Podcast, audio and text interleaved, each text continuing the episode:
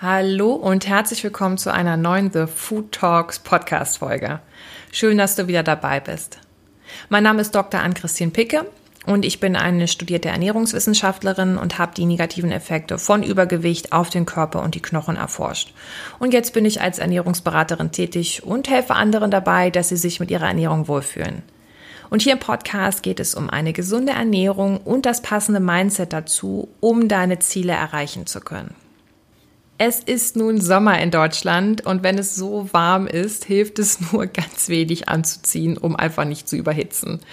Richtig schön was Luftiges anziehen und jeden noch so kleinen Windhauch willkommen heißen und genießen. Aber leider ist es für einige Menschen purer Stress. Denn weniger Kleidung bedeutet mehr Haut zeigen. In einem T-Shirt sieht man die Arme und in einer kurzen Hose eben die Beine. Und daher wundert es mich nicht, dass ich in der letzten Zeit vermehrt das eine Thema mit Klienten und Kollegen bespreche, nämlich, dass viele Personen es nicht so mögen, rauszugehen, wenn sie sich zeigen müssen, wenn man mehr von ihnen sieht.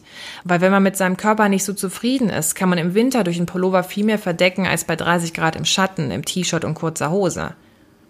Und das betrifft wirklich alle Lebenssituationen. Also das kann beim Einkaufen sein, dass die Person sich unwohl fühlt, fühlt ähm, beim Sport treiben, beim Auswärtsessen im Restaurant, in der Kantine oder auch bei einem Picknick. Woran liegt das? Mir wird berichtet, dass da ein Schamgefühl sei, also eine Art von Angst, ähm, dass man von anderen Menschen doof angeguckt wird oder ausgelacht wird oder sich minderwertiger fühlt. Und für die Betroffenen fängt das Gefühl mit einem, ja, mit schwitzigen Händen an und geht über Tränen bis hin zu Panikattacken. Und deswegen ist es mir heute ein Anliegen, mit dir über Gewichtsdiskriminierung zu reden. Also ich möchte mit dir herausfinden, ob du vielleicht selber unter Gewichtsdiskriminierung leidest oder ob du selber dazu neigst, jemanden zu diskriminieren wegen seines Gewichtes. Und das muss noch nicht mal so sein, dass du das selber mitbekommst. Das kann ganz unterbewusst passieren.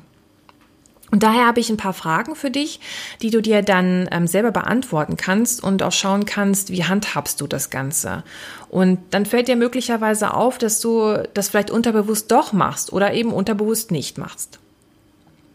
Ich möchte erstmal damit anfangen, was ist Gewichtsdiskriminierung überhaupt? Ähm, wann tritt es auf oder was macht es mit einer Person? Und dann kommen die Fragen, die ich gerade angesprochen habe. Also Gewichtsdiskriminierung fängt schon damit an, dass fast nur schlanke und fitte Menschen Erfolg verkörpern. Also schlank gleich Erfolg. Und was siehst du in der Werbung? Was wird dir dargestellt? Viele schöne und schlanke Menschen, die dir Kleidung präsentieren, die dir bestimmte Lebensmittel schmackhaft machen wollen, die zum Beispiel im Anzug jemand gerade die Hand schütteln und dabei über beide Ohren grinsen. Also bei mir suggeriert das immer so, yeah, ich bin super Typ und ich habe gerade das Geschäft des Jahrhunderts abgeschlossen, ich bin erfolgreich. Und in Filmen ist die Hauptrolle fast immer ein richtig schöner, durchtrainierter, schlanker Mann oder eben das weibliche Pendant dazu. Eine schlanke Frau mit langen Beinen, einer Wespentaille und genau den richtigen Proportionen. Insbesondere bei Frauenfilmen ist mir aufgefallen, dass es dann noch diese Nebenrolle gibt, die beste Freundin, die neben der Hauptprotagonistin also komplett verblasst. Die wird weniger hübsch zurechtgemacht und die ist auch gern mal ein bisschen pummeliger. Ich habe das Gefühl, dass Schlanksein das moderne Statussymbol geworden ist. Es passt auch wunderbar in unsere extreme Leistungsgesellschaft. Schneller, weiter, höher, schöner, fitter und schlanker. Und so wird dann Ansehen erreicht. Ein guter Job gepaart mit einem schlanken Äußeren gleich Erfolg und ein Platz weit oben in der Rangfolge. Und es macht ja auch Arbeit, schlank und trainiert zu sein. Weil die Kaloriendichte der Lebensmittel ist in Deutschland wahnsinnig hoch. Also so ein Schokoriegel ist unglaublich klein, aber es sind ganz, ganz viele Kilokalorien drin.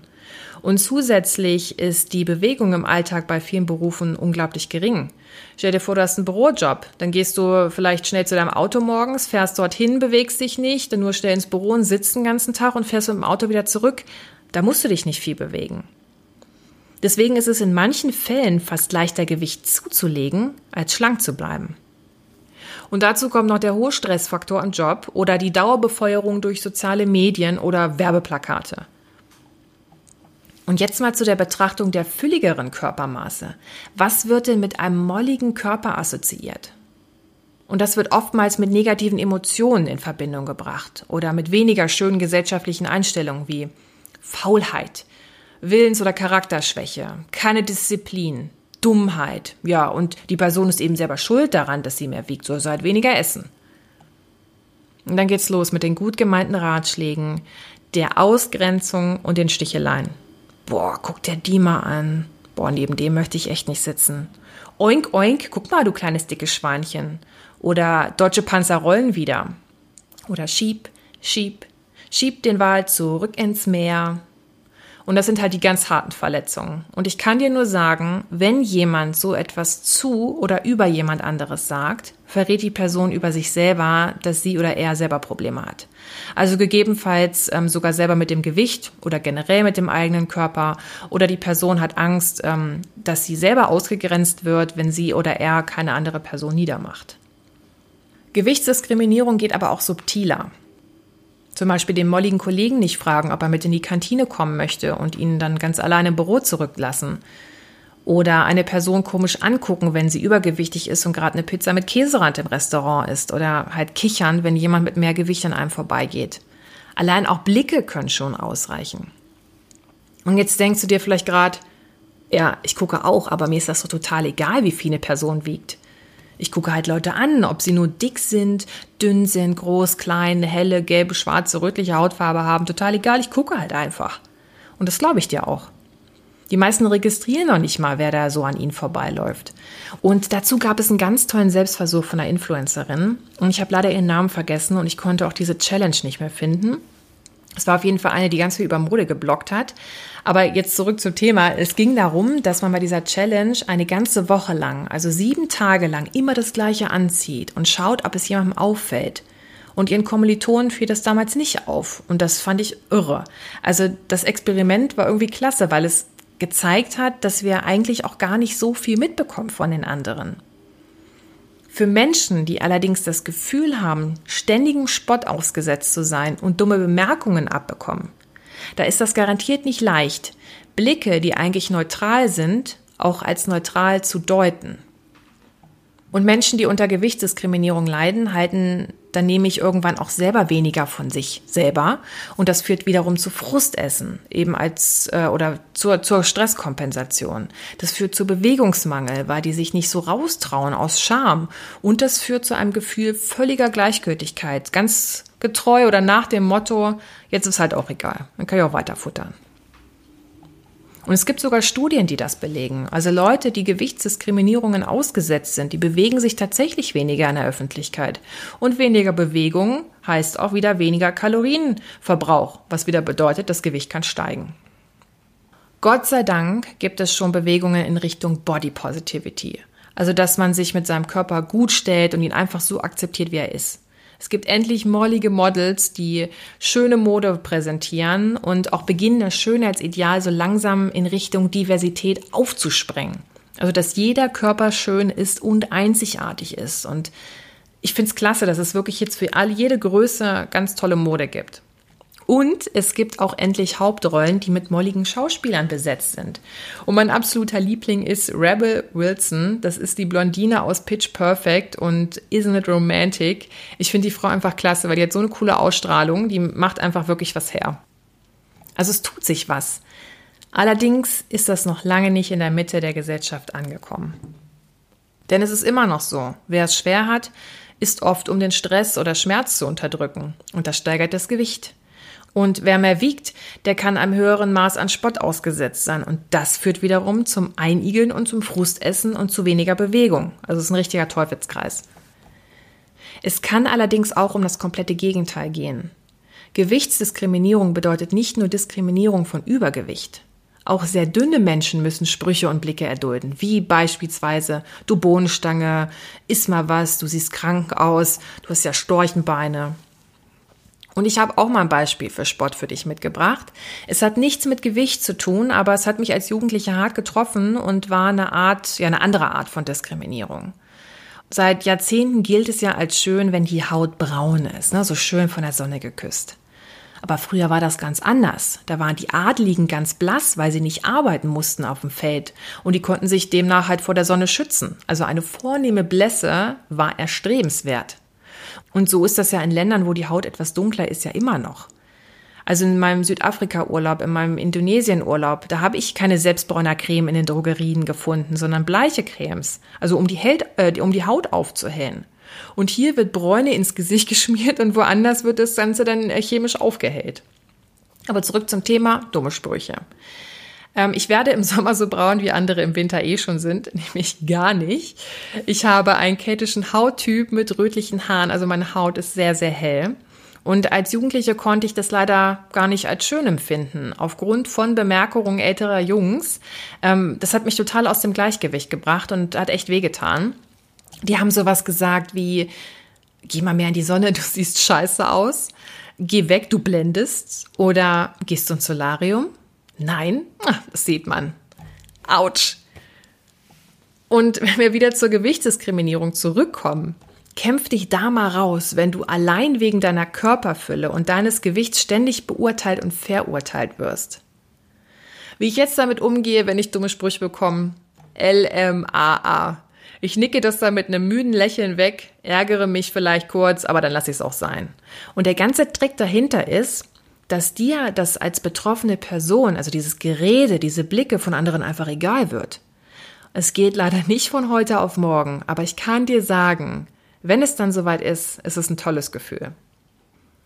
Kommen wir zu den Fragen, ob du vielleicht selber unbewusst zu Gewichtsdiskriminierung neigst.